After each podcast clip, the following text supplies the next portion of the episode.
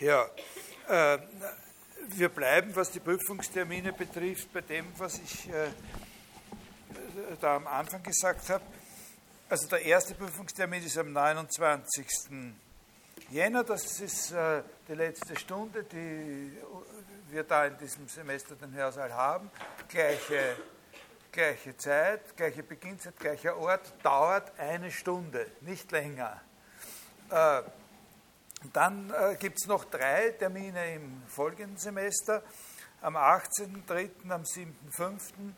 und am 25.06.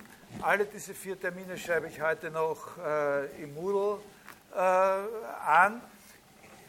Da stehen die äh, Zeiten und, und, und Ort noch nicht genau fest. Auf jeden Fall gibt es einen drunter, der äh, an einem späteren Nachmittag sein wird. Ich glaube, von diesen drei, die dann noch kommen, sind zwei an, äh, an Vormittagen und eines an einem späteren Nachmittag, damit Leute, die äh, untertags und in der Früh keine Zeit haben und das nur, äh, äh nur die Audio, äh, die, die Aufzeichnungen hören, auch die Prüfung machen können. Okay, soweit? Ja. Ne? Da, dauert immer eine Stunde und, äh, und, und es gibt, es dauert eine Stunde, es ist eine schriftliche Prüfung und es gibt keinen zusätzlichen Termin dann. Es gibt keine Möglichkeit, diese Prüfung auf eine andere Art zu machen, als dass Sie bei einem von diesen vier Terminen hingehen und die Fragen beantworten. Äh, was unsere Sache betrifft, äh, haben wir also vorige Woche den Übergang äh, gemacht zu einem im, im, Großen und Ganzen neuen Thema, in Fragen der Erkenntnistheorie. Wir sind da ausgegangen von einer Fragestellung, die man bei Bertrand Russell äh, finden kann, nämlich was für ein Unterschied darin besteht, ob man die, äh, ob man die äh, Bedeutung so eines Behauptungssatzes, der eine äh, singuläre Kennzeichnung enthält, erklärt. Wenn man diese Bedeutung erklärt, dann kommt heraus nach seiner Analyse, dass jeder derartige Satz, auch wenn es auf den ersten Blick ganz anders ausschaut, in Wirklichkeit ein Satz über alle Gegenstände überhaupt ist. Also von der Form ist, also von allen Gegenständen, die es überhaupt gibt, behauptet, dass unter ihnen einer ist, mindestens einer ist der, das und das, und dass es nur einer ist, weil nämlich jeder andere, der das auch wäre, mit diesem einen identisch ist. Und über den wird dann halt noch gesagt, dass er kahlköpfig ist oder hingerichtet wurde oder beides oder schlecht rasiert ist oder sonst irgendwas über diesen Gegenstand. So, dass aber ein Unterschied besteht zwischen diesem Erklären der Bedeutung einerseits und dem, was man tun muss, wenn man herausfinden will, ob er überhaupt wahr ist. Wenn man das herausfinden will, dann muss man ja genau das machen, was bei der Bedeutungserklärung am Anfang äh, angegeben wurde. Man muss jetzt bei allen Gegenständen, die es überhaupt gibt, nachschauen. Und zwar einzeln bei jedem. Ne? Und da ist jetzt die Frage, wie kann man jetzt unabhängig auf jeden Einzelnen der Reihe nach zugreifen von denen? Dazu braucht man ein anderes Mittel zum Beispiel Namen, wenn jeder einzelne Gegenstand, den es gibt, einen Namen hätte, äh, dann geht man durch Namen auf jeden los. Äh, Namen sind aber nicht sozusagen das Aller, Allerbeste, weil die Verständigung darüber, wie ein Gegenstand benannt ist, ja erst recht wieder voraussetzt, dass man dem irgendwann diesen Namen gegeben hat. Also eine bessere Variante ist schon Lokalisierung jedes einzelnen Gegenstandes in einem allumfassenden Raumzeitnetzwerk und so. Das hat auch wieder kleine Nachteile, weil das nur eben raumzeitlich existierende Gegenstände betrifft und abstrakte Gegenstände bilden dann wieder ein eigenes Problem. Da kann man dann Theorien aufbauen, da interessiert uns nicht weiter. Uns interessiert nur die, die Sache, dass hier sozusagen die Frage der Erkenntnis eine ist, die verlangt, dass man etwas in Betrieb nimmt, nämlich sozusagen die Möglichkeit, den Gegenstand jetzt wirklich als diesen Einzelnen zu identifizieren wovon wir uns bei der Bedeutungserklärung gerade entlastet hatten. Also die Frage nach der Erkenntnis stellt andere Probleme als die Frage nach der Bedeutung. Und könnte man hinzufügen noch einmal, habe ich auch letztes Mal angedeutet, noch eine andere Frage ist die Frage nach dem Sein selbst. Nämlich von beiden Fragen unterschieden. Als dritte ist ja noch einmal die Frage, ob es sowas gibt, ob es einen einzelnen Gegenstand gibt. Es könnte ja sein, äh, man hat die Bedeutung geklärt und dann könnte es ja sein, und, und dann sagt man, von der Bedeutungsklärung her ist eigentlich unentschieden, ob es sowas gibt. Es ist sogar unentschieden, ob es überhaupt irgendeinen Einzelgegenstand gibt. Es könnte ja sein, die Logik und die Bedeutungstheorie, also die Semantik ist die Bedeutungstheorie, die sagt uns ja noch nicht, dass es so etwas gibt. Es könnte sein, dass es überhaupt keinen einzelnen Gegenstand gibt. Das würde bedeuten, dass alle Sätze, alle Behauptungssätze, deren Subjekt so ein Ausdruck mit einem bestimmten Artikel ist, einfach falsch sind. Was wäre ein Szenario, in dem, äh, was wäre ein, das ist natürlich völliger Quatsch, nicht? Wenn wir, aber, aber was wäre ein Szenario, wo das der Fall wäre? Ein solches Szenario wäre zum Beispiel, wenn, wenn, man, wenn man die Annahme einführt oder so, oder, oder, dass es zu unserer Welt als Ganzer, so wie sie ist, eine Replika gibt, in der alles noch einmal existiert. Dann würde die Einzigkeitsbedingung in keinem einzigen Fall erfüllt sein, nicht? Wenn es tatsächlich zu allem, was uns wie ein Einzelding vorgibt, äh, vorkommt, äh, sozusagen noch ein zweites gibt in einer in einer Extrawelt, in der sozusagen jeder Gegenstand, der bei uns existiert, ein Spiegelbild hat. Dann existiert tatsächlich nichts sozusagen nur als ein einziges und in unverwechselbarer Weise. Man könnte sich natürlich auch noch andere Szenarien ausdenken. Es ist ganz wurscht, ob man überhaupt ein schlüssiges Szenario findet. In Wirklichkeit ist es die, die entscheidende Tatsache, dass von dem Verständnis der Bedeutung her noch nicht klar ist, ob es sowas auch, auch wirklich gibt. Und dann könnte es aber sein, dass wenn man sagt, nehmen wir zusätzlich an, es gibt auch wirklich Einzeldinge, dann könnte noch einmal eine Schranke errichtet werden und einer sagt, ja, aber man kann es nicht erkennen. Das sind so Ideen, die, die schon uralt sind, vielleicht jemand von Ihnen schon davon gehört, bei den Sophisten, bei den alten Griechen, Gorgias, der hat sowas schon mal äh, äh, äh, mal erwogen. Skeptizismus ursprünglich. Man kann nicht annehmen, dass es überhaupt irgendwas gibt. Es ist durchaus möglich, dass es gar nichts gibt.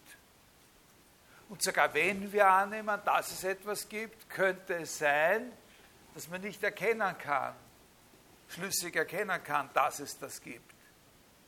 Und dann haben die eine dritte Stufe eingeführt und gesagt, angenommen, es es gäbe etwas und man könnte sogar erkennen, dass es etwas gibt, dann könnte es doch immer sein, dass man es nicht weiter sagen kann. Dass man es nicht sagen kann. Sozusagen. Aber äh, das ist so, so eine eigene Geschichte. Aber, aber, aber das, ist, das sind Überlegungen, die zeigen, dass man hier in, in grundsätzlich verschiedene Richtungen seine Fragen äh, orientieren kann. Frage der Bedeutung, Frage des Seins, Frage des Erkennens. Und wir steigen jetzt ein in Erkennen und haben gesagt, das machen wir aber nicht, indem wir diesen Gedanken fortsetzen, sondern von einer ganz anderen Seite her, von der Veränderung der Wissenschaftsauffassung in der Neuzeit im Vergleich zu der aristotelischen Auffassung äh, von Wissenschaft. Und ich habe gesagt, da haben wir sozusagen zwei wichtige Charakteristika der aristotelischen Wissenschaftsauffassung, die sich vollkommen äh, sozusagen in Luft aufgelöst, beziehungsweise in ihr Gegenteil äh, verkehrt haben in der neuzeitlichen Auffassung. Das eine ist äh, gewesen die Pluralismusidee des Aristoteles, die Wissenschaften sind was Verschiedenes und jede existiert extra für sich durch ihre eigenen Grundsätze. Und das andere ist, was man sagen könnte, dass die aristotelische Wissenschaftsauffassung beweislastig ist, während unsere moderne Wissenschaftsauffassung forschungsorientiert ist. Und gegen den Pluralismus hat man sozusagen die Einheitlichkeitsidee. Und da, jetzt ganz kurz, erinnere ich nur noch, dass Galilei normalerweise da als, äh, als, als, als der große Bahnbrecher gesehen wird mit, der, mit dem Gedanken, also die, die Entwicklung von Galilei zu Newton vor allem, äh, mit dem Gedanken einer mathematischen Physik. Das ist der paradigmatische Fall, der beispielgebende Fall, wo die Grenzen zwischen, wo die Grenze zwischen zwei so bei Aristoteles getrennten Wissenschaften eingerissen ist. Nicht? Also Physik und Mathematik sind zwei verschiedene Wissenschaften, auch in unserer Auffassung, aber, auch in der modernen Auffassung, aber äh, es gibt für die eine, nämlich für die Physik, Grundsätze, deren Gültigkeit in der anderen erklärt wird. Mathematische Grundsätze der, oder Grundlagen der, äh, der Physik. Äh, und dann habe ich gesagt, äh, damit beschäftigen wir uns aber nicht ausführlicher, sondern vor allem jetzt in dieser heutigen Stunde äh, mit René Descartes. Äh, das ist einer, da habe ich Ihnen diesen Anfang, glaube ich, habe ich vorgelesen aus den Regular Directionem Ingenii, äh, der diesen Gedanken verallgemeinert hat. Dass es eben in der Wissenschaft nicht so ist, dass alles extra nebeneinander gelernt wird und dann auch ausgeübt wird, sondern dass alles, was überhaupt Wissenschaft ist, sozusagen von einem Prinzip her, von einem Gedanken her äh, äh, äh, zu sehen ist. Also diese Idee Einheitswissenschaft. Äh, und zusätzlich habe ich Ihnen gesagt, eben diese Orientierung auf die Forschung und das zusammen nimmt bei ihm eine ganz bestimmte Gestalt an, nämlich dass es so einen dominierenden Zug gibt in seiner Auffassung von von Wissenschaft, der sehr, sehr charakteristisch ist, nämlich Wissenschaft als Problemlösungsverfahren. Und das erkläre ich Ihnen jetzt noch um ein ganz kleines bisschen genauer zuerst und dann sage ich Ihnen noch ein paar andere äh, Dinge, die daraus äh, sich für ihn ergeben haben, die daraus folgen.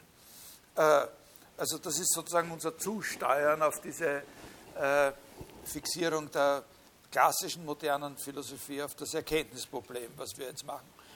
Bei Descartes selber war es so, dass natürlich einerseits diese, dieses Vorbild von Galilei sehr, sehr wichtig war für ihn und inspirierend äh, gewesen ist mit der mathematischen Physik. Er selber hat aber noch was anderes und viel radikaler äh, in einer bestimmten Weise oder sagen wir grundsätzlicher äh, sich überlegt, nämlich er hat dieses Problem der Einheitlichkeit äh, an einen Punkt aufgeworfen, wo man hätte glauben können, dass es dort gar nicht notwendig ist, das Problem aufzuwerfen, weil es sich sowieso nur um eine Wissenschaft handelt, äh, nämlich in Bezug auf die Geometrie. Äh, also eine seiner ersten und, und, und, und, wirklich wichtigen Ideen war, dass er war eine Diagnose, dass er diagnostiziert hat, dass das, was man ihm beigebracht hat als Wissenschaft der Geometrie, so wie das präsentiert wird, wie die Leute das erklären, in Wirklichkeit gar nicht eine Wissenschaft ist. Dass zwar alle sagen, das ist eine Wissenschaft, in Wirklichkeit ist es aber gar nicht eine Wissenschaft und zwar deswegen, weil es nicht, äh, weil sozusagen die, die Sätze, die dort aufgestellt und bewiesen werden, gar nicht wirklich aus einem einzigen zusammenhängenden Set von Prinzipien bewiesen werden. Äh, es gibt verschiedene Punkte, an denen man sich das äh, klar machen kann äh, oder an denen er sich das klar gemacht hat. Der sachlich entscheidende und wichtigste Punkt dieser Art ist, dass natürlich irgendwie anspruchsvollere, kompliziertere geometrische Fragen im, im, im Allgemeinen also die über das Allereinfachste hinausgehen, eigentlich immer mit den und vor allem alle interessanten Fragen der angewandten Mathematik erst beginnen bei den Kegelschnittslinien. Äh, und dass aber die, die klassische Geometrie, die es zu seiner Zeit äh, gegeben hat, äh, sozusagen die Existenz der Kegelschnittslinien einfach nachdem die ebene Geometrie, die Dreiecksgeometrie im Großen und Ganzen schon entwickelt war, die Existenz der Kegelschnittslinien als solche einfach postuliert hat. Aus, einfach gesagt hat, wir wissen doch, also wir haben da jetzt geredet über Dreiecksätze und was ich, Schnittpunkte dieser verschiedenen Geraden, die es da im Dreieck gibt und solche Sachen. Äh, und dann sagt er so, und jetzt kommt ein neues Kapitel. Ihr wisst eh alle, was ein Kegel ist, nicht? Äh, wisst ihr alle, ne? So, okay, ja schon gesehen, so was ähnliches, Ameisen machen ähnliche Sachen und sozusagen. So, und jetzt sage ich euch, wenn ihr eine Ebene habt und ihr schneidet einen Kegel, dann gibt es sozusagen äh, äh, so und so viele verschiedene äh, Möglichkeiten. Wenn es so durchschneidet, parallel äh, zur, zur Dings, dann, dann kriegt es einen Kreis. Wenn es so durchschneidet, kriegt es Ellipsen und wenn es zwei Kegel aufeinander schneidet, dann kriegt es die Hyperbeln und Parabeln und so weiter. Ne? Da kriegt es äh, Parabeln und so, ne? wenn es so äh, durchschneidet. Äh, und, und, und dann wird über die Eigenschaften von diesen Dingen geredet. Und er sagt, das geht nicht. Man kann in der Wissenschaft anfangen mit, äh, mit bestimmten Grundsätzen, sagt, die, basieren auf Zirkel und Lineal. Das ist immer gesagt worden. Die Geometrie ist die Wissenschaft, die die Zirkel- und Linealkonstruktionen erklärt. Und dann, wenn man die alle hat, sagt man so, jetzt geben wir halt noch was dazu. Außer Zirkel und Lineal noch eine weitere Sache, den Kegel. Ne? Aber ein einfaches Beispiel, an dem Ihnen das noch klarer werden kann, ist äh, ganz primitiv. Äh, also das war nicht das, was ihn geleitet hat. Äh, die Erklärung der, der Multiplikation von Streckenlängern. Ne? Also, wenn man, also Streckenlängern zu multiplizieren hat noch ganz unmittelbar vor Descartes haben, haben große Mathematiker darauf verwiesen, dass das Produkt von zwei Strecken eine Fläche ist.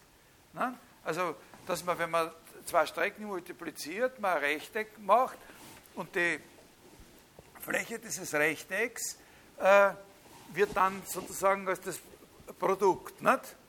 betrachtet.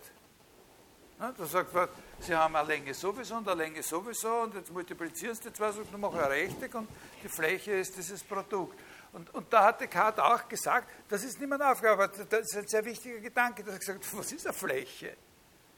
Im, im Unterschied zu einer, äh, äh, natürlich so weiß jeder, was eine Fläche ist, aber in der Geometrie, äh, was ist denn die Fläche? Und er hat gesagt, wenn wir die Geometrie als eine Wissenschaft behandeln wollen, wenn das überhaupt eine Wissenschaft sein soll und aufgrund von Zirkel und Lineal funktioniert, dann muss es eben auch eine Möglichkeit geben, das Produkt von zwei Strecken als eine Strecke darzustellen. Welche Strecke ist die Strecke, die das Produkt von zwei Strecken A und B ist? Und das ist eine Aufgabe, die ist sehr einfach äh, zu lösen mit dem Strahlensatz. Das ist äh, eine ganz simple äh, Angelegenheit, wie man das macht. Und er hat dann eben versucht zu zeigen, wie man eben nicht nur Produkte, sondern auch äh, äh, die dritte Potenz einer, einer Strecke oder wie man die Wurzel, wenn man eine bestimmte Strecke hat, äh, was sozusagen die, Wurzel, die Strecke ist, die die Wurzel dieser Strecke ist, wie man diese, wie man diese Sachen macht. Also da hat, hat er sozusagen mal für sich selber gezeigt, was es heißt, in radikaler Weise wirklich eine Wissenschaft zu einer Wissenschaft zu machen.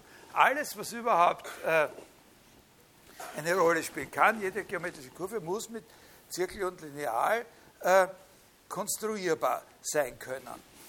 Eine, ein wichtiger Gedanke, der in, und, und, und, und Sie wissen ja letztlich, dass die Erfindung, die man mit seinem Namen äh, äh verbindet, also was Sie ja alle gelernt haben, so das Allerbleibendste, was von Descartes überhaupt gibt, noch viel mehr als eine ganze Philosophie, natürlich die Erfindung der analytischen Geometrie ist. Das ist sozusagen die, die Idee oder die, der, der Grundgedanke, dass alles, was überhaupt eine geometrische Entität ist, dargestellt werden kann durch das Verhältnis von Abschnitten von Geraden. Ne? Also jede, jede Kurve, ne, das ist dann die Idee mit dem äh, Rechtwinkel oder sonst irgendwie äh, Koordinatensystem. Jede Art von Kurve können Sie darstellen, jede Art von geometrischer Kurve können Sie darstellen durch das Verhältnis von geraden Abschnitten, nicht? von den Abständen der Punkte zu den Achsen eines, eines Koordinatensystems. Ne? Das ist ja das, was von seiner ganzen intellektuellen Laufbahn das Wirksamste und, und, und, und Bleibendste ist. Das lernt im Grund, also nicht ganz so, wie er sich das selber gedacht hat, aber im Grund lernt das heute jeder Mensch, hat das jeder Mensch gelernt und inhaliert sozusagen, der eine Matura macht. Äh,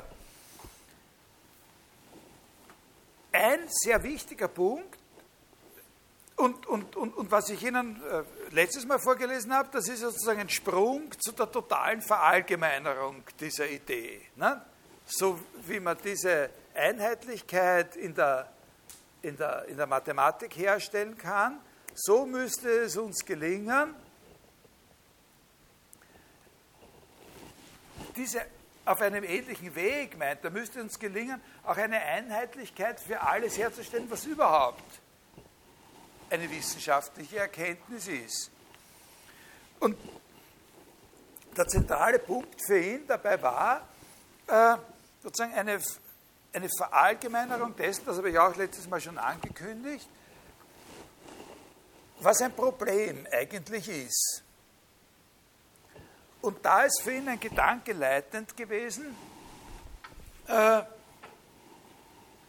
wie soll man das sagen, zwischen einer bestimmten Auffassung vom Problem, das es in der Mathematik gibt, und äh, diesen, äh, äh, dieser Lösung mit den, mit den geraden Abschnitten. Also es steht sozusagen der Gedanke dahinter, dass mehr oder weniger jedes mathematische Problem, das ist ein Gedanke, der auch schon aus der Antike ist, in der Form eines Ortsproblems angegeben werden kann. Also da könnte man sich darüber streiten, Sie wissen, Sie, alle, Sie wissen ja alle, was ein Ortsproblem ist, oder? Also ein, ein, ein, das ist eine, eine Problemform.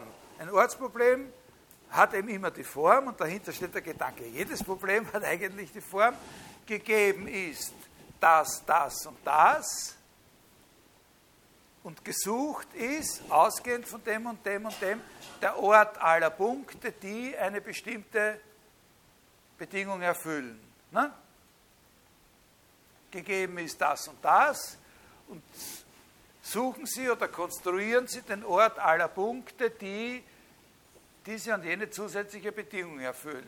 Also äh, ich gebe Ihnen ein Beispiel, ich gebe Ihnen zwei ganz extreme Beispiele für so geometrische Ortsprobleme. Das erste, das ist etwas sehr Kompliziertes und Anspruchsvolles. Da sind wir weit entfernt, äh, ich auch. Also wenn jemand, ein, sind Mathematiker anwesend, dann weiß jemand vielleicht, wie man das, wie man das jetzt wirklich macht. Aber gegeben ist, gegeben ist. Ja? Hier sind drei Sachen gegeben. Eine Gerade G, ein Punkt, P und ein Abstand. Also den tun wir uns extra sozusagen herlegen, sagen wir, das soll dieser Abstand sein. Ja? Und gesucht ist die Menge aller Punkte folgender Art. Also wir machen diese Gerade besser ein bisschen, ein bisschen breiter. Gesucht ist die Menge aller Punkte folgender Art, dass sie auf einer Geraden liegen, auf der auch P liegt und die die gerade G schneidet, und zwar so, dass der Abstand jenseits äh, der geraden G immer dieser Abstand ist. Ja? Also so, das wäre so ein Punkt, wenn man da diesen Abstand, das ist so ein Punkt. Äh, und wenn man so, zum Beispiel so eine macht, dann kriegen Sie einen Punkt, der ungefähr dann da liegt. Ja? So können Sie sich das veranschaulichen. Und das sollen Sie jetzt äh, die schaut ungefähr so aus, diese Kurve.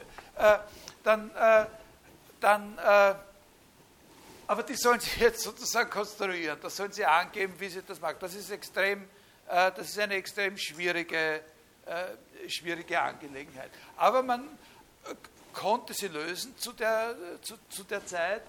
Äh, und, äh, und Descartes hat sozusagen eine eigene Art von Lösung dafür gefunden. Man konnte so eine, so eine Kurve konstruieren. Also jemand, der Scharen von solchen Kurven sehr schön äh, konstruieren konnte und auch verwendet hat in seiner sonstigen Arbeit, war der, äh, war der Maler Albrecht Dürer.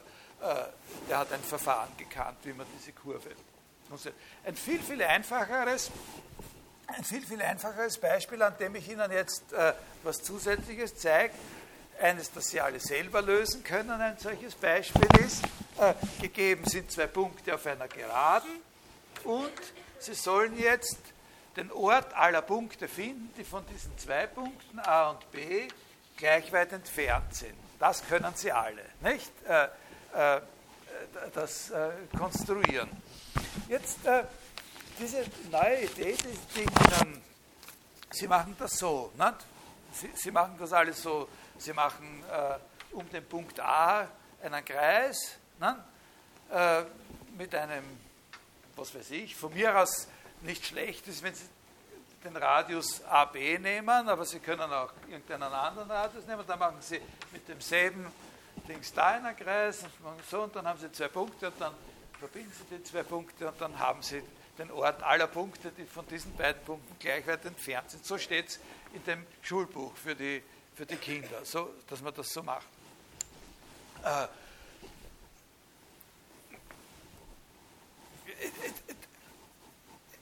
das ist es aber nicht, oder? Wären Sie auch jetzt noch, wo Sie schon ein bisschen größer sind, damit zufrieden?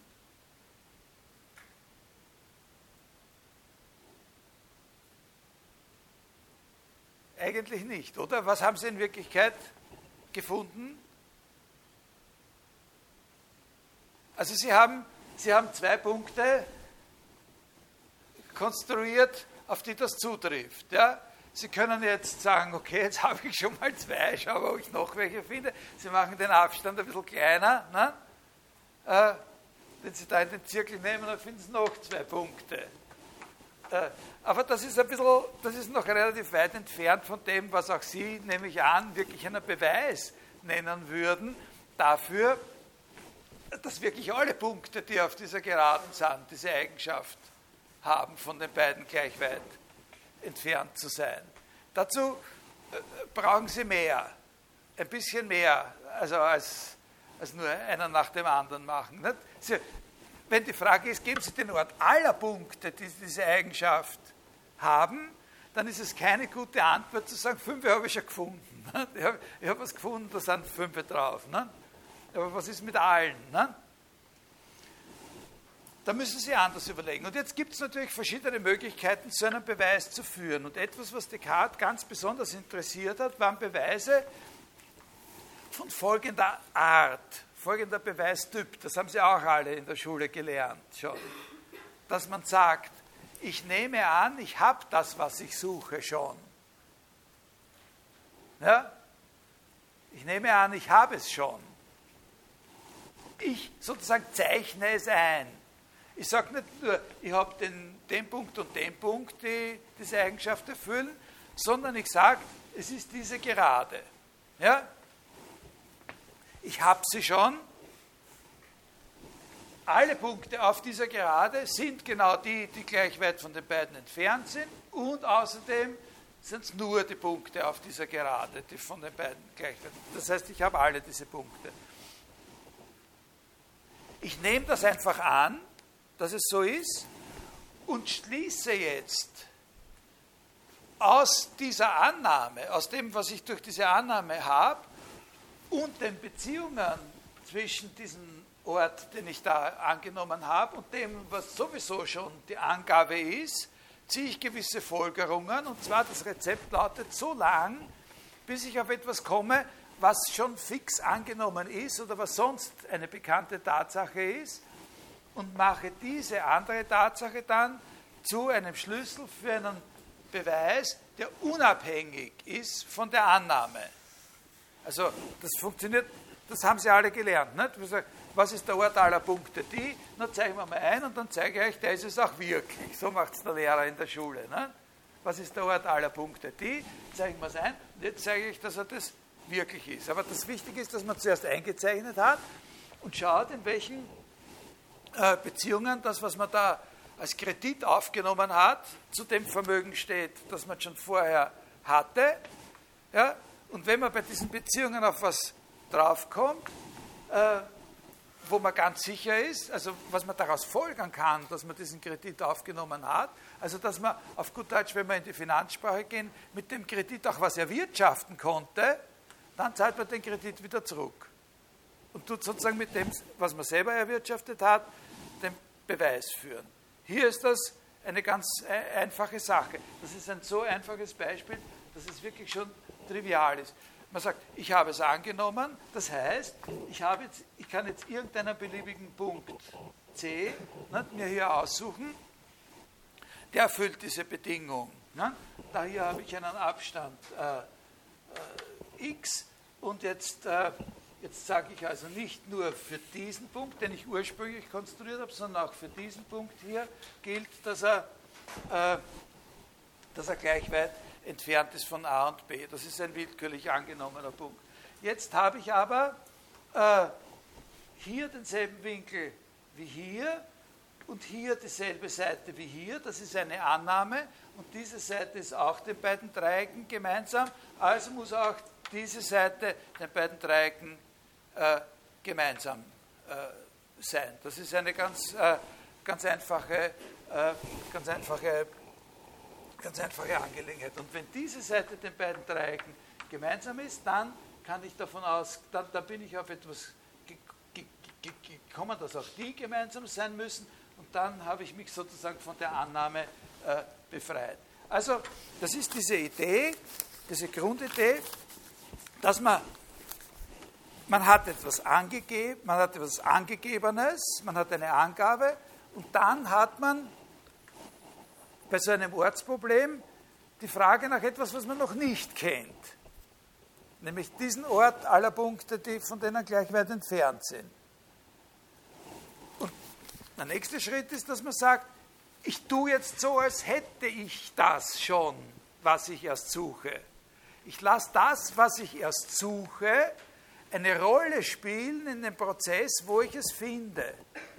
Das ist die Idee. Das haben Sie alle auch gemacht schon. Ja, vielleicht hat es Ihnen nie jemand so, so ausführlich erklärt oder, oder, oder, was. Aber ohne das kann man nicht äh, die Aufgaben lösen, die im, im, im Schulunterricht in Mathematik, in Geometrie gestellt werden.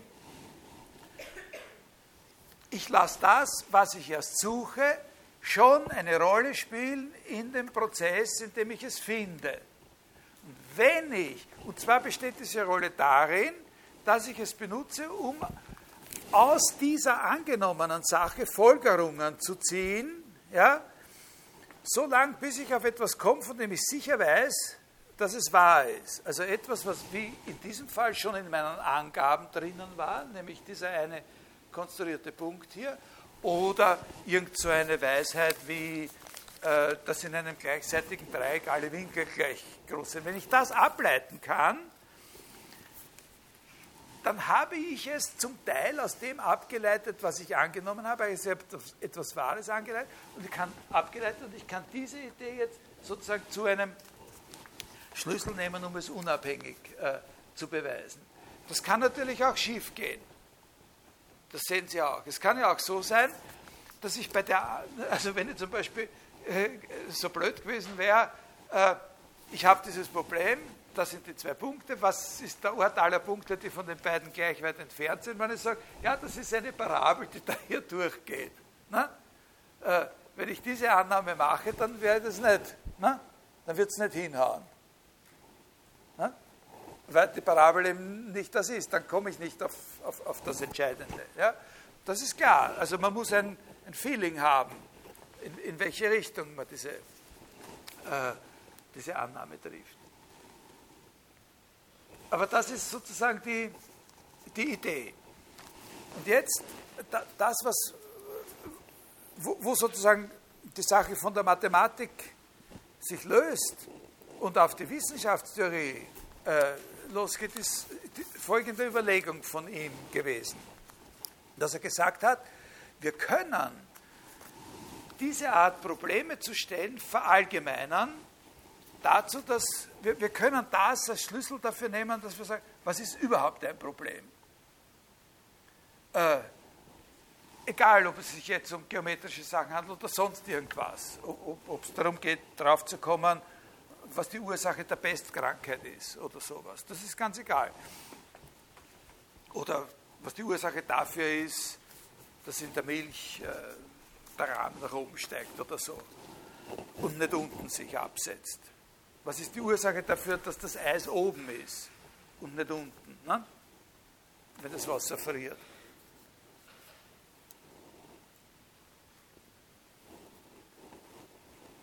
Und sein Gedanke ist ganz simpel, ganz was Einfaches. Sein Gedanke, seine Antwort ist, ein Problem ist ein Szenario von folgender Art.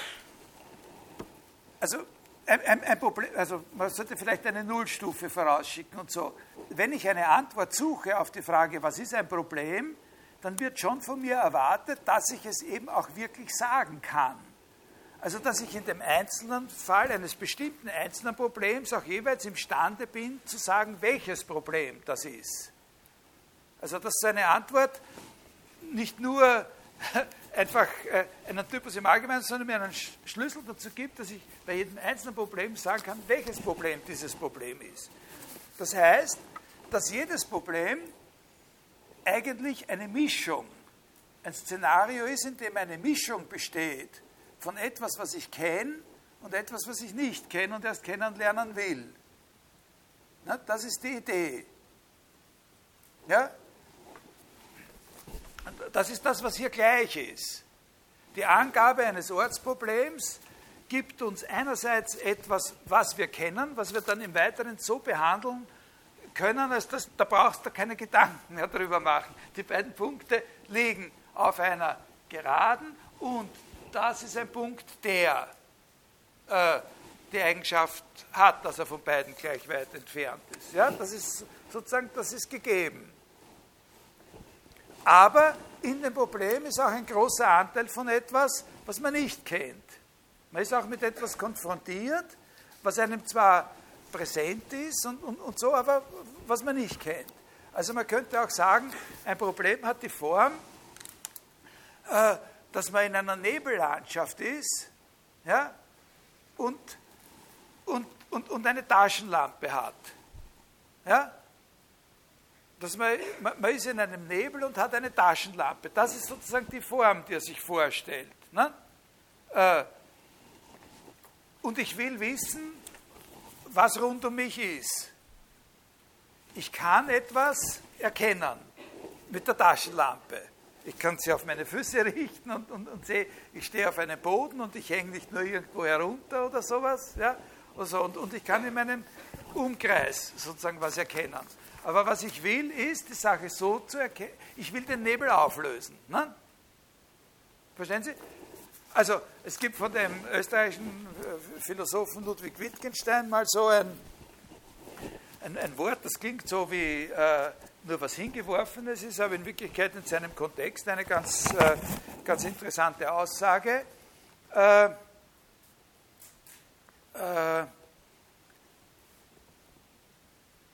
ein philosophisches Problem hat die Form, Doppelpunkt, ich kenne mich nicht aus. Äh, das ist nicht schlecht. Das ist, das ist auch ein bisschen die Idee von Descartes. Ich kenne mich nicht aus, aber was bei ihm dazukommt, ist, irgendwas muss, das ist, sonst könnte ich dieses Problem nicht von anderen Problemen unterscheiden. In jedem Problem gibt es was, was ich weiß und etwas, was ich erst wissen will. Und der nächste Schritt ist, dass er sagt, ich suche nach einer universalen Problemlösungsmethode. Ich suche nach Regeln, die zumindest bis zu einem gewissen Grad sagen, wie man jedes überhaupt lösbare Problem lösen kann. Und zwar suche ich auf dem Weg, von dem ich gesehen habe, dass er in der Mathematik sehr nützlich ist, nämlich auf dem Weg anzunehmen, dass ich das Gesuchte bereits kenne. Ja? Und Beziehungen zwischen diesem angenommenen Gesuchten und dem, was ich wirklich schon kenne, zu untersuchen Ja? Und dadurch sozusagen so weit zu kommen, bis ich etwas erreiche. Also ich, ich, wenn ich aus dem Unbekannten, aus dem, was ich nicht kenne, Folgerungen ziehe, die mich zu was führen, was bekannt ist, dann ist dieses zusätzliche Bekannte oder von mir aus in den Annahmen enthaltene etwas, was ich benutzen kann, um auch unabhängig von der Annahme mein Problem zu lösen. Verstehen Sie das bis daher? Er verallgemeinert einfach sozusagen, er verallgemeinert die zwei Grundideen, äh, die hier in der Geometrie sind. Die eine Grundidee, die, dass jedes Problem die Form einer Mischung von Bekannten und Unbekannten hat, in der aber das Bekannte wirklich bekannt ist. Also wo sozusagen das Bekannte nicht mehr in Frage gestellt werden braucht.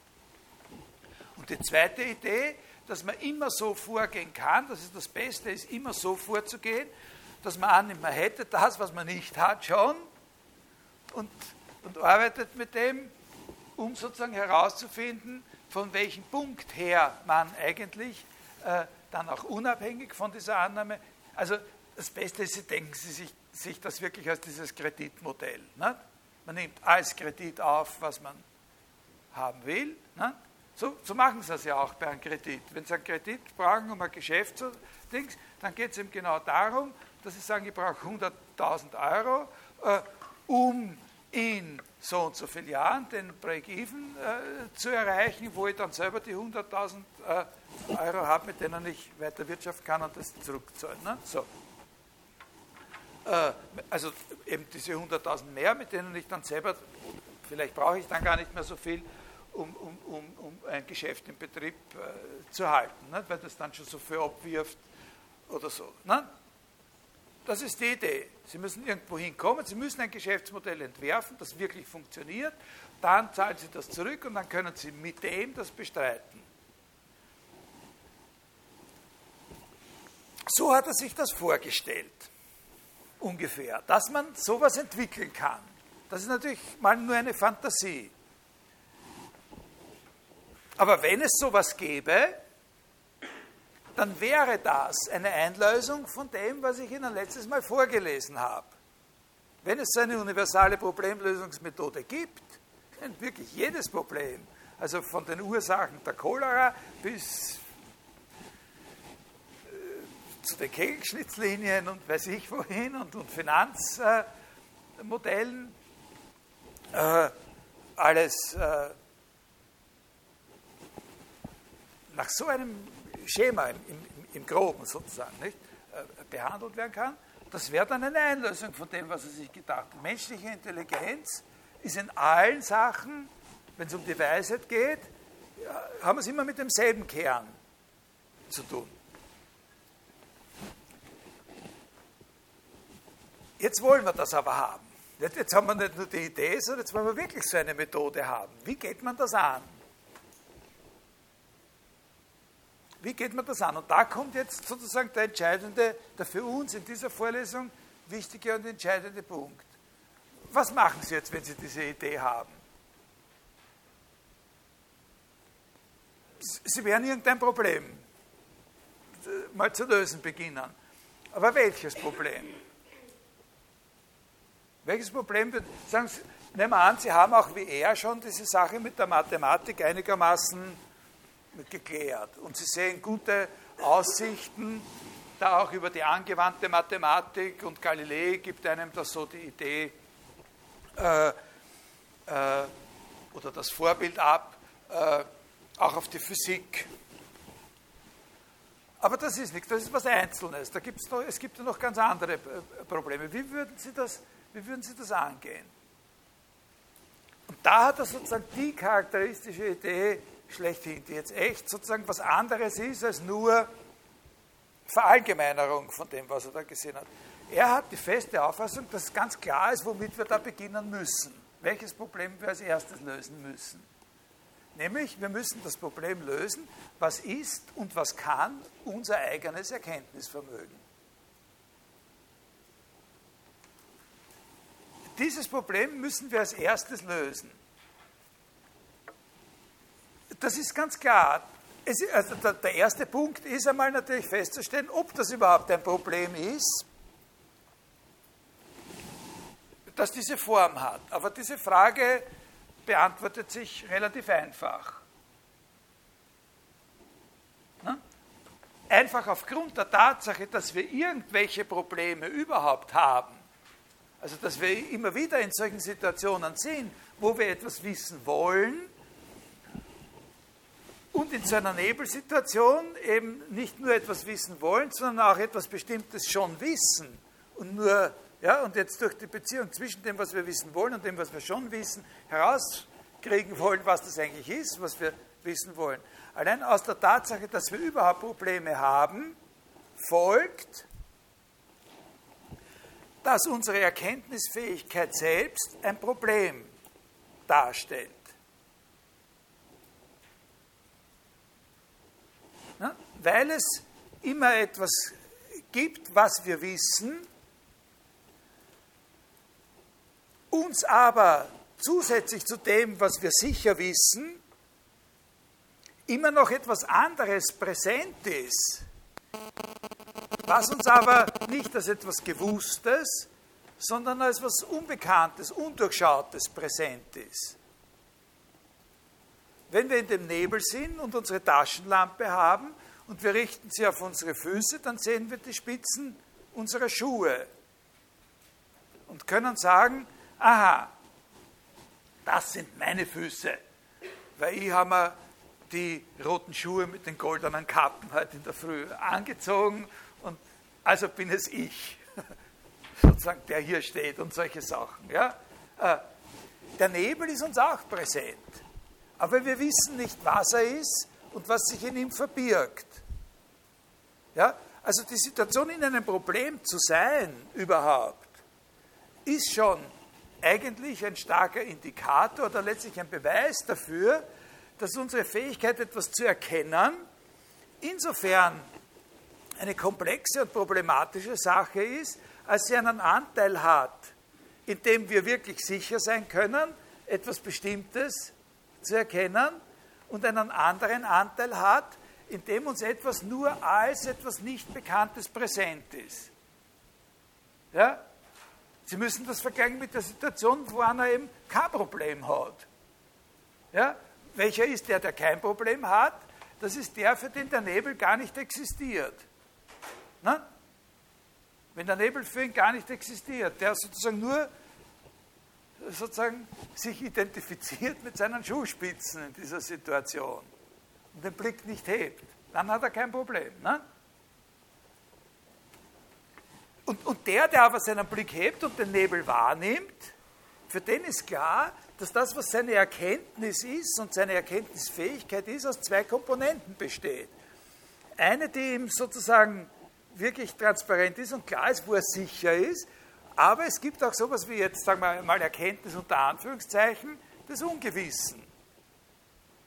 Verstehen Sie das? Etwas, was mir überhaupt nicht präsent ist, kann ich auch nicht durchschauen wollen. Na? Also muss es mir irgendwie präsent sein. Und was ich will, ist ja, was will ich? Ich will sozusagen, wenn ich diesem Modell folge, ich will jetzt Beziehungen studieren, so wie da zwischen diesem willkürlich angenommenen Punkt und den anderen Punkten, Beziehungen studieren, in denen ich sozusagen dieses Unbekannte so in Beziehung zu den Bekannten setzt, dass ich daraus Folgerungen ziehen kann, sodass mir am Schluss gelingt, diesen Nebel aufzulösen. Sozusagen die Maschine zu finden, sagen wir mal, ja, die Heißluftmaschine zu finden. Was ich will, ist, ist sozusagen durch Beziehungen zwischen dem Nebeligen und dem Klaren äh, im Nebel die Heißluftmaschine finden und die kann ich dann aufdrehen und die löst mir den Nebel auf. Ja? Verstehen Sie das? Verstehen Sie das ungefähr? So wie hier. Ich nehme das an und dann finde ich was heraus. Meistens ist das komplizierter. Man könnte das auch anders anlegen hier. Also zum Beispiel, dass man herausfindet, dass das ein rechter Winkel ist, da, und dass man dann über die Tatsache, dass das ein rechter Winkel ist äh, und den Satz von Thales mit dem, mit dem Winkel im Halbkreis und mit ähnlichen Dreiecken, dann zeigt das alle Punkte und so weiter. Nicht? Äh, das ist dann das Zurückgreifen. Der Satz von Thales spielt dann die Rolle dieser Heißluftmaschine, die den Nebel auflöst. Ne? Das war seine, das war seine Idee. Dass, dass man, als erstes muss man dieses Problem der Erkenntnis lösen. Wenn man das gelöst hat, was unser Erkenntnisvermögen eigentlich ist und kann, sozusagen die Gesamtkapazität von dem, was für uns überhaupt lösbare Fragen sind, dann kann man daran gehen, Probleme zu stellen und Probleme zu behandeln, in denen auch andere Dinge als unsere Erkenntnis, nämlich das von uns Unabhängige, was wir erkennen wollen. Aber das Erste ist, dass wir feststellen, in unserer Erkenntnis selbst, die Beziehung zwischen jenen Fähigkeiten, die uns etwas als Undurchschautes präsent sein lassen und dem, was wir wirklich durchschauen. Das müssen Sie merken, das ist der springende Punkt. Das ist die große Wende. Das ist eine Idee, die so wie Aristoteles völlig absurd vorgekommen wäre, sich mit sowas zu beschäftigen. Was soll uns das bringen? Ne? Wie hat er sich das gedacht? Äh, wie hat er sich das vorgestellt?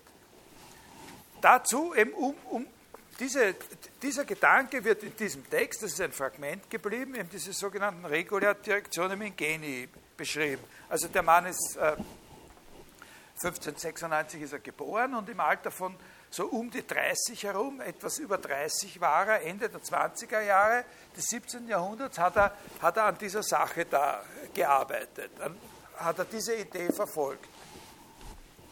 Also das Grundprinzip, äh, ich beschreibe Ihnen, äh, das Grundprinzip wird er vorgegangen ist. Er hat gesagt, wir müssen also annehmen, das Ganze baut darauf auf, dass es Sachen gibt, die wir völlig klar und zweifelsfrei verstehen und auf die wir immer zugreifen können.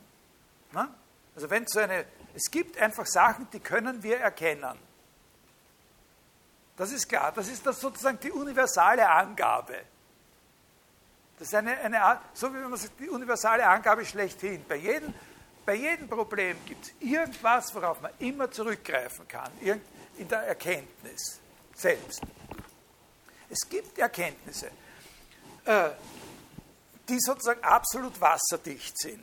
Das ist sehr wichtig, wenn man Descartes selber insgesamt verstehen will, in seiner ganzen Philosophie, äh, zu wissen, dass er da in diesem Stadium, in diesem Alter, in dem er da war, das durchaus noch als eine Vielfalt von solchen. Davon gibt es mehrere. Und das Wichtige ist, das sind lauter Sachen, die sind absolut, die müssen natürlich absolut trivial und einfach sein. Ja? Also es gibt ein paar Beispiele für solche Sachen, wo man hundertprozentig sicher sein kann, da hat es gar keinen Sinn. Es ist sehr wichtig, da hat es gar keinen Sinn, das irgendwie begründen zu wollen. Ja? Da gibt es so Beispiele wie, ich glaube, äh, 1 und 1 ist 2 oder sowas, aber auch, auch andere Sachen, die, uns, die ganz trivial sind. Äh, eine Kugel ist überall gleich rund oder so, ja? oder, oder ein Dreieck hat drei Winkel. Ne? Äh, das, das sind so Sachen, ja, man sagt, äh, das sind Dinge, auf die kann man sich immer hundertprozentig äh, verlassen. Davon müssen wir ausgehen. Wenn, wenn man davon nicht ausgeht, hat überhaupt keinen Sinn. Und er sagt, das ist ein ganz wichtiger ideologischer Punkt auch, dass eben die ganze Philosophiegeschichte von dem Aristoteles bis zu seiner Zeit, denen der größte Fehler hat darin bestanden, dass sie so einfache Wahrheiten immer verachtet haben und für uninteressant gehalten haben und sich immer nur für das interessiert haben, was sowieso keiner versteht. Immer angefangen haben, das Verständnis bei etwas beginnen lassen wollten, was sie nicht verstehen. Statt dass man bei dem beginnt, was jeder und auf jeden Fall versteht. Das allerbanalste, trivialste und einfachste. Und da zählt er unter diesen unter diesen verschiedenen Sachen, wie eine Kugel ist überall gleich rund und eins und eins ist zwei, da steht da als eine unter mehreren äh, solchen, er nennt das Intuitionen, solche Erkenntnisse, steht, steht auch die, dass er sagt, ich weiß, dass wenn ich denke, dass ich dann existiere, also dass ich selbst existiere, das ist auch etwas, was, was man als als eine Wahrheit, die völlig unbezweifelbar ist, äh, äh,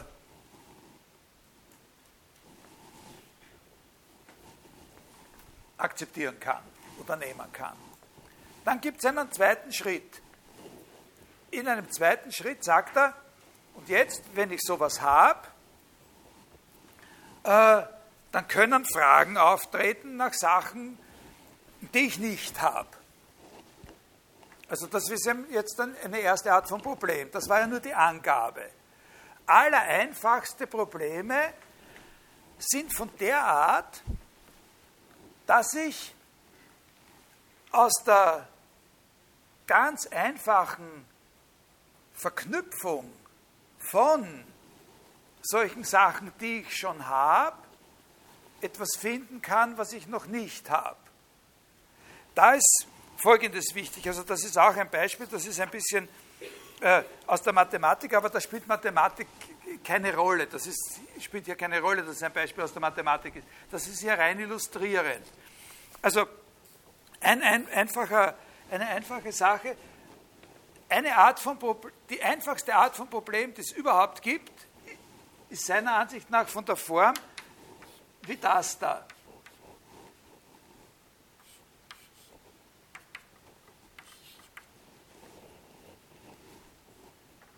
Zwei, ich suche etwas, das sich zu der Zahl 4 so verhält, wie 4 sich zu 2 verhält.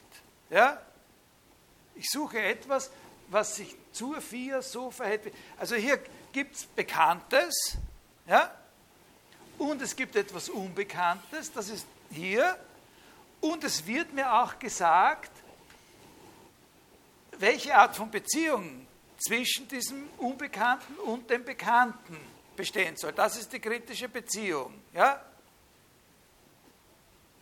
Und so kann ich in so einem Fall das ganz leicht finden, weil ich durch Kenntnis der Beziehung, die ich hier schon habe, ja, die sozusagen nur daher transportieren muss, ne, äh, und dadurch erkenne ich, was das Unbekannte ist, nämlich die Zahl 8. Ne?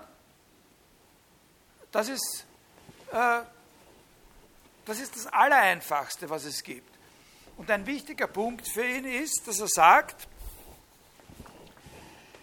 das ist jetzt nicht nur einfach äh, eine Fort, also hier, äh, das ist jetzt ein schlecht gewähltes Wort gewesen von mir, aber äh, also hier handelt es sich einfach um das Fortsetzen einer Reihe. Nicht? Man kennt, man hat den Anfang einer Reihe und man weiß, wie man die Reihe die ganze Zeit gebildet hat und dann setzt man einfach fort. Und dann ist ein wichtiger Punkt, dass er sagt, na, aber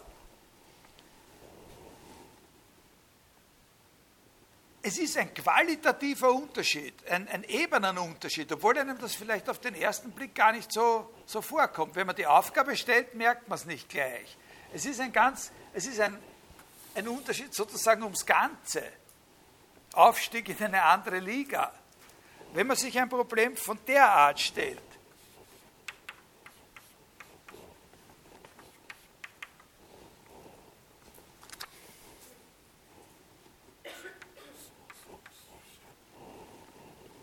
zu we welche Zahl ist es, die sich zur 3 so verhält, wie sich 48 zu ihr verhält. Das ist, nicht ein, das ist jetzt nicht ein Problem, wo Sie eine Reihe fortsetzen können, einfach von Gegebenen. Ja? Das ist sozusagen, obwohl das in, in, in, in der Schulmathematik eine ganz einfache äh, äh, Sache ist, äh, ist das sozusagen eine andere Liga.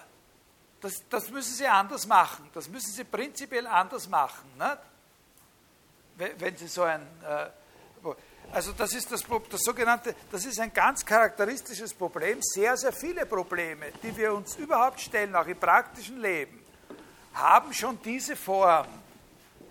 Ja? Haben schon diese Form. Äh, Finden der mittleren Proportionalen. Also es gibt zum Beispiel eine, eine ganz interessante Möglichkeit, dieses Thema zu verbinden mit etwas, was wir schon relativ ausführlich besprochen haben. Fällt es jemandem ein in Bezug auf Aristoteles?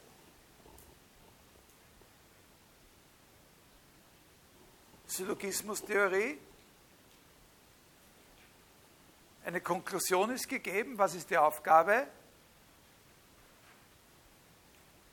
Sie wollen einen Satz beweisen, aristotelische Syllogismentheorie. Was müssen Sie finden? Einen Mittelbegriff.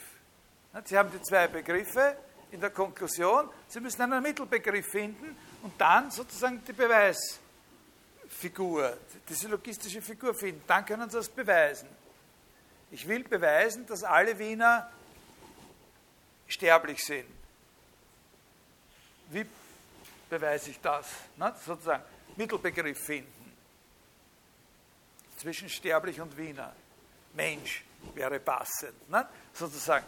Äh, das ist ein, eine Überlegung von diesem Typ hier. Sehr viele Probleme sind schon von diesem Typ. Wie findet man eine mittlere Proportionale? Trotzdem ist das so, jetzt machen wir da einen, äh, da gelingt es ihm, sozusagen einen ganz bestimmten, jetzt abgesehen von solchen mathematischen Beispielen, einen ganz bestimmten sozusagen Bereich von Problemen, von Problemtypen oder von Problemkapazität, wo wir eigentlich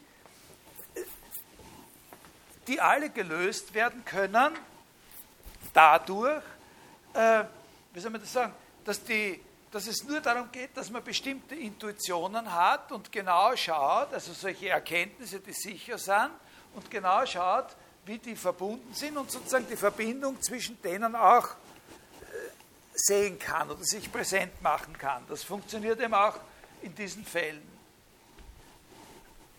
Und das nennt er sozusagen das ist dann ein, es gibt diese Intuitionen, ich weiß, dass ich existiere und sowas, und zu diesen Intuitionen dazu gibt es eine sozusagen Kernkapazität der Erkenntnis, ja, die im Großen und Ganzen vom Typ, also die nicht beschränkt ist auf die Mathematik, aber die vom Typ her zusammenfällt mit dem, was, äh, äh, äh was einfache mathematische Erkenntnisse sind. Diese diese Sache, die wir da jetzt haben, das hat er beschrieben in einer späteren Publikation, in dem Discours de la Méthode. Das ist die erste richtige Veröffentlichung von was Philosophischen, das es von ihm äh, gegeben hat. Das ist äh, ungefähr zehn Jahre, neun oder zehn Jahre nach diesem Fragment erschienen. Und da haben Sie bei den Texten, die Sie lesen müssen, zwei Teile äh, davon. Die zweite und die vierte, das zweite und das vierte Kapitel dieses Discours de la Méthode haben wir auf Moodle. Ne? Äh, und jetzt äh, schreiben Sie sich das auf, äh, was ich Ihnen jetzt sage, was Sie da unbedingt lesen müssen. Ja? Äh, ich, das ist so eine, diese Online-Publikation, da hat es nicht viel Sinn, Seitenzahlen zu sagen. Ich sage Ihnen, womit die Stelle beginnt und womit sie aufhört. Ja? Äh, also Sie lesen in der zweiten Partie, in dem zweiten Kapitelchen, äh, ungefähr so viel, unbedingt. Sie lesen natürlich das Ganze, aber das, zwei, zwei so Seiten ja, sind das. Äh, das beginnt mit den Worten, ich hatte in meiner Jugend von den Zweigen der Philosophie. Ja, bis, wo er sagt, äh, äh, die mir später als Stoff für meine Untersuchungen dienen sollten, teils mich in der vorgesetzten Methode übte, um mehr und mehr mich in ihr zu befestigen. Also mit dem Wort mich in ihr zu befestigen, mit diesen Worten hört die Stelle auf, die Sie unbedingt lesen müssen. Ja? Das ist eine sehr berühmte Stelle, an der äh, gibt er an, das ist jetzt viel allgemeiner. Wir kommen dann wieder auf das Kompliziertere zurück noch einmal. Aber, aber an dieser Stelle in dem Diskurs der Methode gibt er an, äh, vier allgemeine Vorschriften, wie man sozusagen in jeder Art von Wissenschaft den Gebrauch des eigenen Verstandes optimiert. Also das ist ungefähr das Thema, was auch in diesem frühen Fragment war. Nicht? Wie, wie erkenne ich, was überhaupt die Kapazität meiner Erkenntnis ist und wie nutze ich das am besten? So, dass ich alle Probleme, die überhaupt lösbar sind, auch wirklich lösen kann. Und zwar nicht nur irgendwie aufs Geratewohl, sondern planmäßig. Ne? Äh, und da, da, stellt er das hier in diesem Diskurs de la Méthode, zweiter Abschnitt, da stellt er das sehr verkürzt dar. Ich lese Ihnen das jetzt vor, äh, damit Sie sehen, wie das mit dem, wo wir jetzt da hier ur, äh, beim ursprünglichen Konzept stehen, wie das mit dem ungefähr übereinstimmt. Er sagt, er, möchte ich eine Methode suchen, welche die Vorteile dieser drei Wissenschaften, also vor allem der mathematischen, bietet, ohne ihre Fehler zu haben.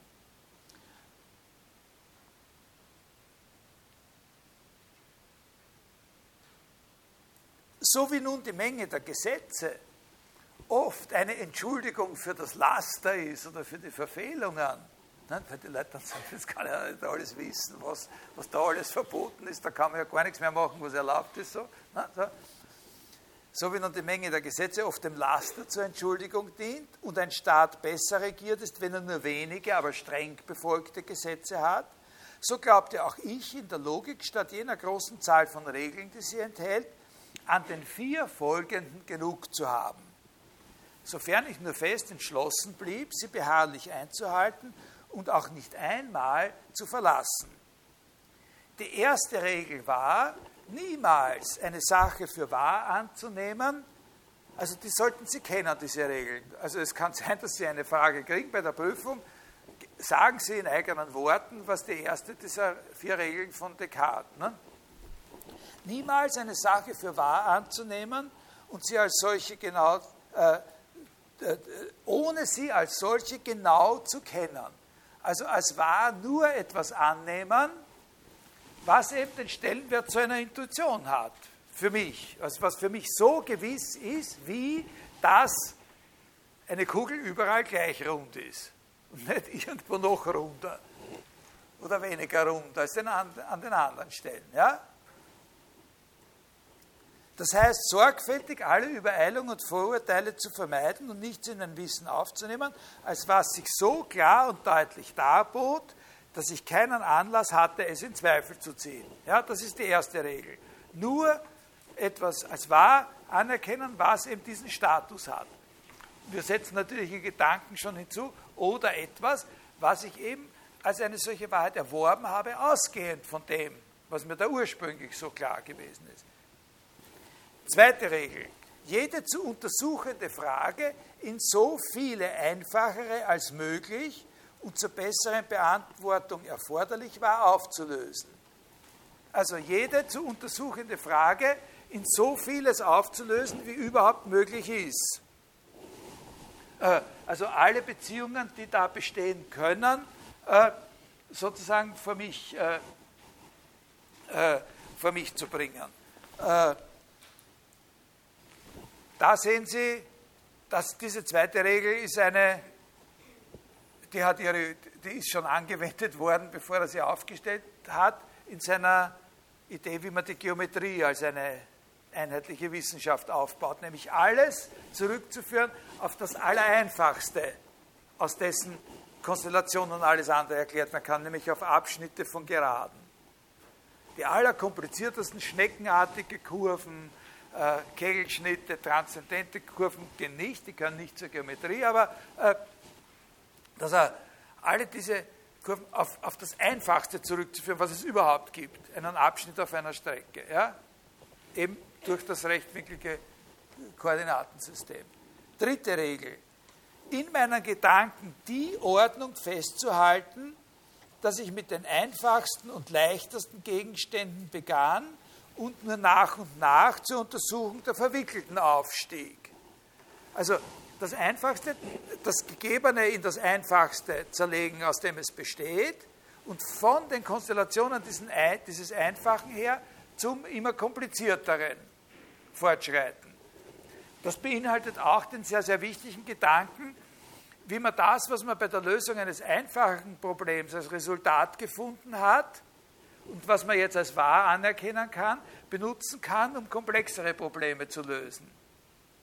Ja, also das ist eine, eine entscheidende Idee für das, was Aufbau von Problemen aus einfacheren zu komplexeren Strukturen hin bedeutet. Ja?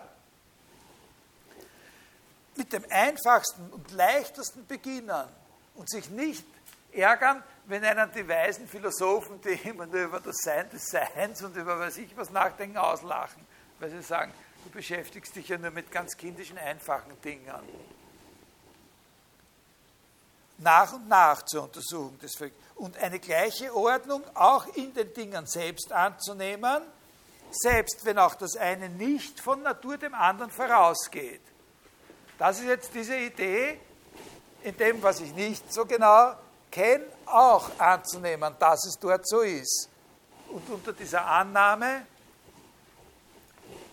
Schlüsse zu ziehen und so weiter. Also nach dieser Kreditmethode vorzugehen. Endlich viertens, alles vollständig zu übersehen und im Allgemeinen zu überschauen, um mich gegen jedes Übersehen äh, zu sichern. Also genau sein. Und alles, äh, wie soll ich sagen, äh, der ganz, ein, ein, entscheidender Punkt besteht darin, äh, ein entscheidender Punkt dieser Methode, den wir nicht im, im Einzelnen besprechen, besteht darin, dass wenn ich sozusagen komplexe Verbindungen durchschaut habe, das heißt, dass ich komplexe Sachverhalte als einfache Verbindungen äh, darstellen kann, äh, sozusagen diese einfachen Verbindungen zu etwas werden zu lassen, was selber wieder den Charakter so einer, einer einzigen Intuition hat, zu einer einzigen äh, Erkenntnis. Äh, das ist das, was am, am, am wenigsten äh, wichtig ist eine, die lange Kette, jetzt kommt ein Text von ihm, jetzt haben wir diese vier Regeln. Die lange Kette einfacher und leichter Sätze, deren die Geometer sich bedienen, um ihre schwierigsten Beweise zustande zu bringen, ließ mich erwarten, dass alle dem Menschen erreichbaren Dinge sich ebenso folgen. Da haben Sie wieder die Idee. Man müsste alles so äh, nach dieser Idee machen können. Wenn man also sich nur vorsieht und nichts für wahrnimmt, was es nicht ist, und wenn man die zur Ableitung des einen und aus dem anderen nötige Ordnung beobachtet, so kann man auch den entferntesten Gegenstand erreichen. Also in unserer Metapher, so lässt sich auch der dichteste Nebel, der überhaupt auflösbar ist, auflösen. Ein wesentlicher Punkt in dieser Methode, die er da beschreibt, besteht nämlich darin, dass er auch ein, ein Verfahren angibt, was man machen muss. Na, sagen wir so, na, ein, ein Verfahren, eine, eine wesentliche dieser Regeln, die er da in dieser Methode angegeben hat, ist die, dass man imstande sein muss, festzustellen, wenn etwas nicht gelöst werden kann.